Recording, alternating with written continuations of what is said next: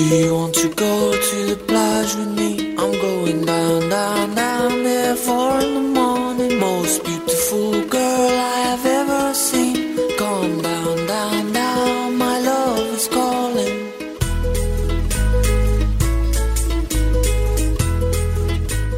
Vamos a ponerle la guinda a este programa llamando a todo un campeón de Europa con la selección española, un hombre con muchísimos goles y partidos disputados en Primera División y que ahora, ojo, se está empezando a formar para ser entrenador. Sergio García, ¿cómo estás? Bienvenido a la pizarra de Quintana.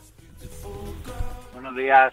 Sergio, cuéntanos ¿Todo bien? cómo estás viviendo esta nueva etapa, ahora ya no sobre el césped, sino desde la banda, desde el banquillo.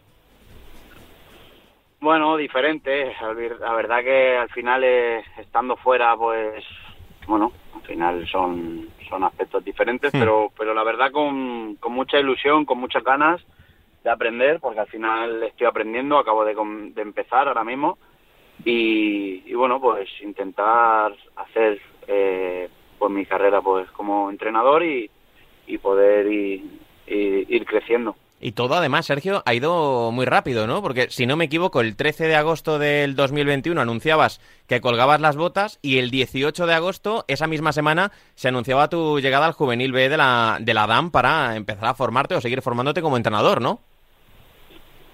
Sí, bueno, llevaba un tiempo meditándolo porque no sabía qué hacer. Al final, pues a uno siempre le gusta estar, bueno, eh, mi vida es el fútbol y al final, pues estar tantos años ahí y, y, y dejarlo, pues, pues, bueno, al final lo medité bien. También me salió, pues esta posibilidad de entrar en la DAM, que es donde yo empecé eh, a jugar a fútbol desde pequeñito y bueno, qué mejor que, que también pues empezar también en un, en un gran club como, como la DAM. Durante este año largo, en esta nueva etapa de, de tu vida de la que estamos hablando, Sergio, ¿te ha dado tiempo a echar de menos el fútbol profesional como futbolista, como jugador?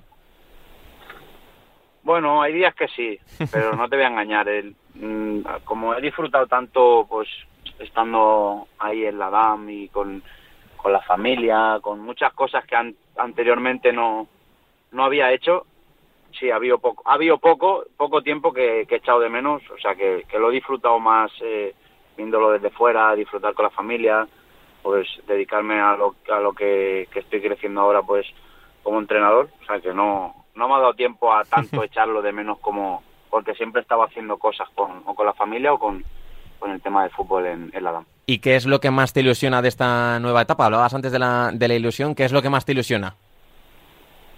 Bueno, pues el poder al final, eh, pues eh, el tener un, un aliciente que es, eh, bueno, pues aprender, porque al final la, la carrera de, de entrenador no es nada fácil. Cuando estás de jugador crees que es fácil, pero no, cuando estás en el otro lado, la verdad que, no es no es fácil y bueno, pues ojalá pues pueda llegar a algún día a ser un gran entrenador, que sé que es muy difícil, pero bueno, eh, tengo mucha ilusión de, de aprender, de, de, bueno, de enseñarle pues todo lo que tengo yo en mi mente, pues a, lo- a los chicos que ahora, pues bueno, he estado con chicos ahora mismo y algún día pues a, a nivel pues eh, profesional me, me encantaría, pero bueno, quiero ir paso a paso, no, no tengo prisa y ojalá pues algún día pues tenga la oportunidad de poder estar ahí.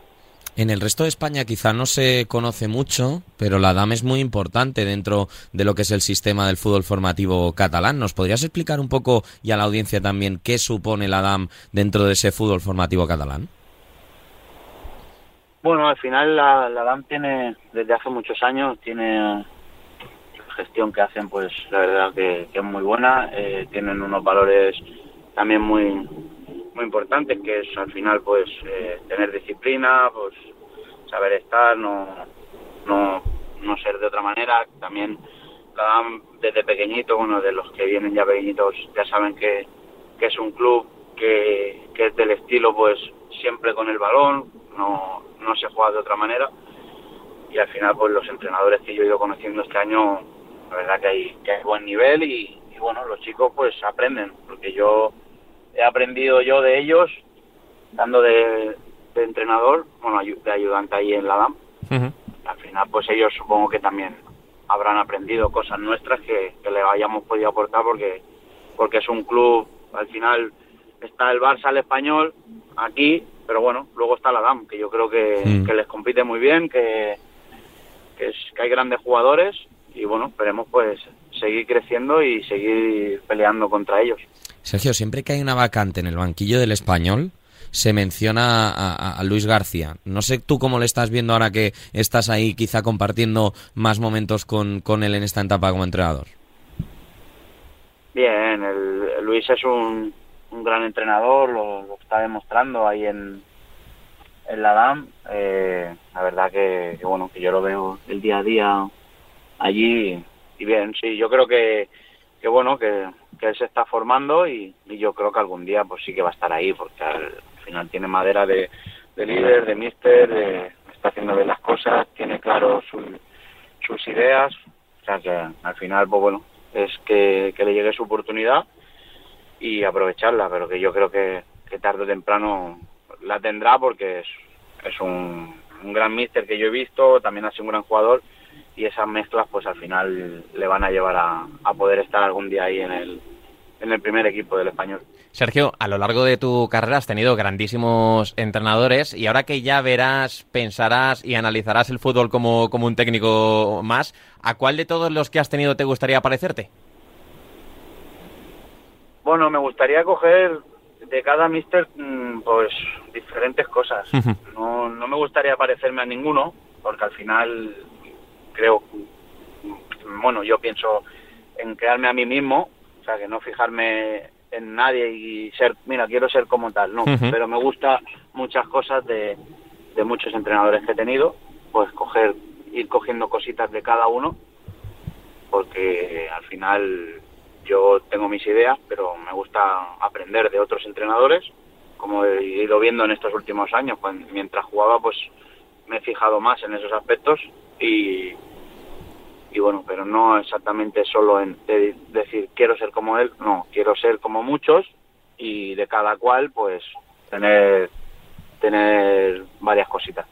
En tu etapa como futbolista, ¿qué supuso para ti Javier Aguirre? Porque te cambió de posición, te hizo renacer en cierta manera, además siempre ha tenido muy buenas palabras hacia ti como capitán, como líder de- del vestuario. ¿Qué supuso para ti el, el mexicano?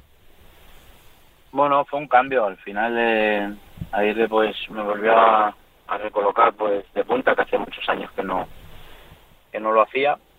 Y, bueno, al final pues Aguirre es un gran entrenador, lo, lo ha demostrado en muchos sitios, también en el español, que saca lo mejor de, de cada uno, tiene su, su estilo y al final pues con su estilo le salen bien las cosas. Yo la verdad que estoy agradecido porque, porque bueno, a mí me ha tratado bien, ya muchos compañeros, bueno, a casi todo el equipo, creo que, que la gente estuvo muy contenta con él y, y bueno, pues es un gran entrenador que también me fijo en muchísimas cosas. De cuando trabajó con nosotros me he quedado con muchas cosas que, que trabajó que me gustaría trabajarlas pues a, a seguir creciendo como, como entrenador Qué bueno. Sergio, ahora que estamos hablando un poquito de tu etapa como, como futbolista, ¿cómo te definías tú? Porque eras un delantero con muchísima movilidad, mucha calidad en el espacio reducido, manejabas muy bien las dos piernas, eras muy completo. Sí, eh, bueno, gracias. Que no, creo que, no, no creo que fuera tan buena, no, no es broma. Bueno, al final es eso lo que uno lo tiene dentro, al final, pues bueno, seguir creciendo. Yo yo lo tenía claro, al final sé que es muy difícil el poder llegar a, a nivel de primera división, pero, pero bueno, mi ilusión estaba ahí desde pequeñito, iba seguía creciendo, pues estaba también en, en buenos equipos bueno, estuve en el Barça en categorías inferiores y, y bueno, al final juntarte con, con gente buena y, y crecer y eso, pues al final hace mucho y yo lo tenía claro, yo quería quería llegar, quería y me esforzaba cada día más para, para bueno, para cosas que no tenía buenas, pues mejorarlas y, y al final pues muchas cosas eh, las tenía ya de pequeñito que ya me salían, pero bueno, al final poco a poco las vas evolucionando y, y va siendo mucho mejor. Y esas cositas que tenías de, de pequeñito de las que hablas ahora, Sergio, tenías el descaro y la picaresca. Más allá de la técnica y de la táctica, tenías ese olfato que se gana en la calle, ¿no? Tu fútbol tenía mucho de, de barrio, mucho, mucho de calle también. Eso es, te lo iba a decir ahora que no, no, lo- no sabía si lo ibas a mencionar, se ha perdido mucho ahora en el, Sí, ¿no? en el fútbol, en el fútbol actual no, no se juega a la calle. Los chavales que hay ahora pues son no son solo van a, a jugar a fútbol eh, cuando les toca entrenar.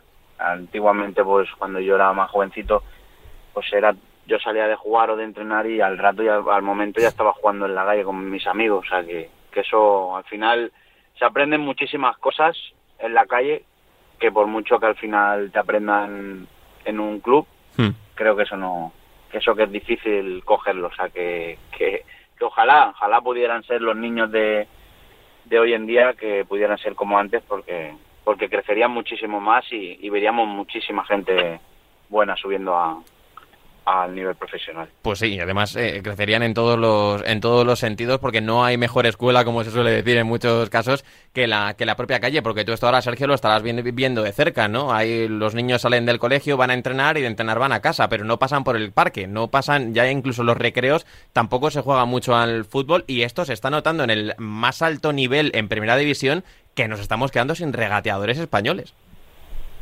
Sí, sí, sí, hace hace mucho el jugar en la calle, hace mucho y, y bueno, ojalá que, al, que bueno que pueda cambiar, porque al final la vida pues cambia de muchas maneras Hmm.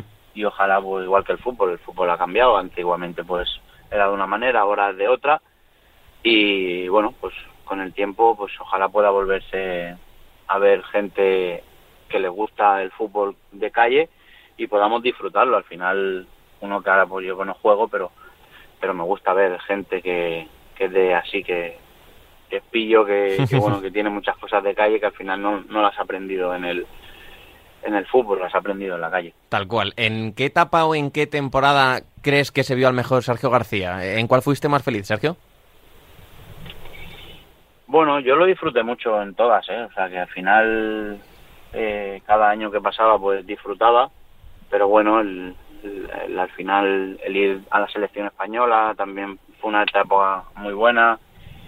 Eh, también en el Betis también disfruté mucho, en el español también. Bueno, en casi todo, bueno, yo creo que en todos los, los sitios se disfruta mucho, pero al final en estar mucho tiempo en el español, pues también me hizo pues asentarme, de ver las cosas de otra manera y, y la verdad que en el último, los últimos años he, he disfrutado muchísimo, que creo que, que es donde, bueno, también he- recuperé también mi, mi puesto de, de delantero, o sea que, bueno, disfruté mucho en todas las etapas, o sea que todos los años que he estado en, a nivel profesional lo he disfrutado al máximo porque sé que es corto y uno tiene que disfrutarlo lo más que pueda.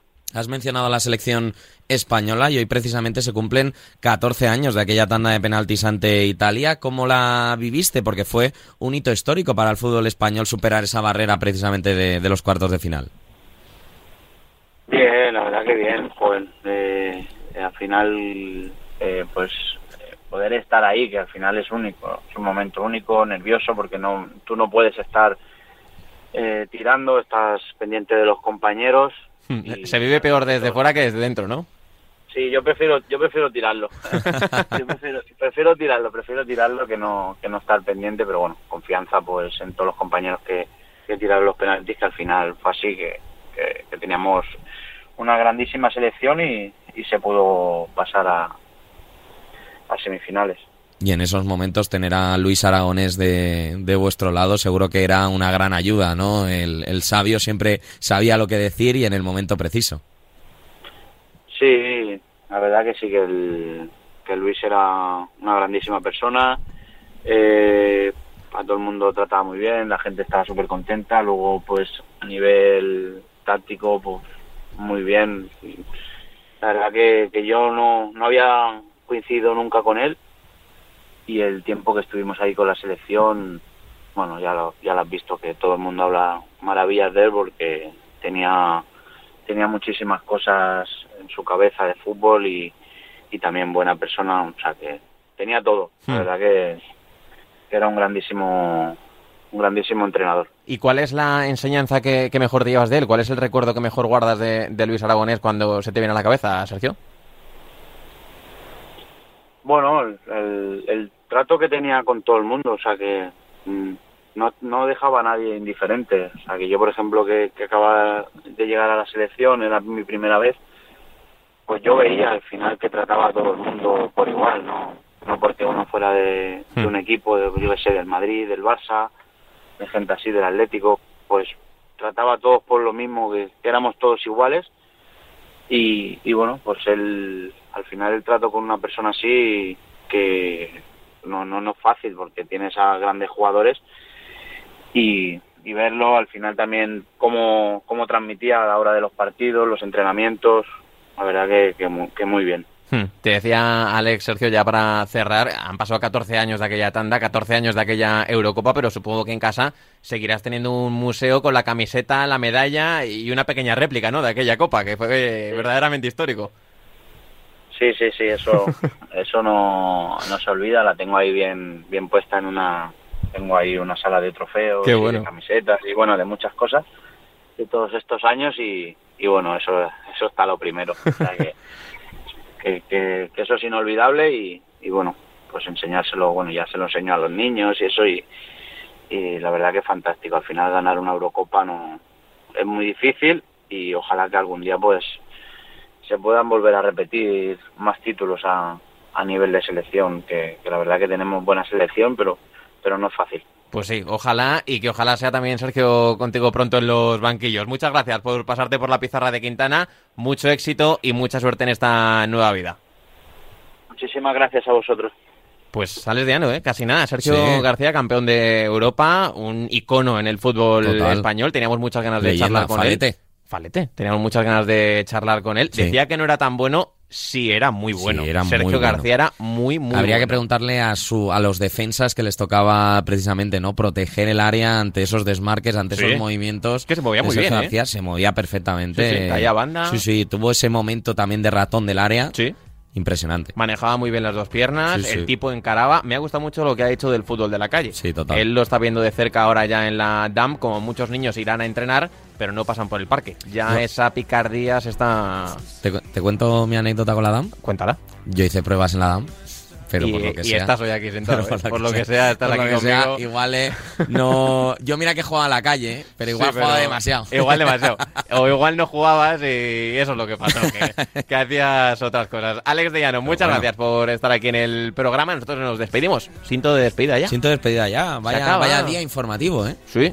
Otra vez la información atropellándonos, ¿eh? Increíble. Nos lo vamos a Sí. pasar bien. El deporte aquí, el deporte sigue aquí en la radio del deporte en Radio Marca.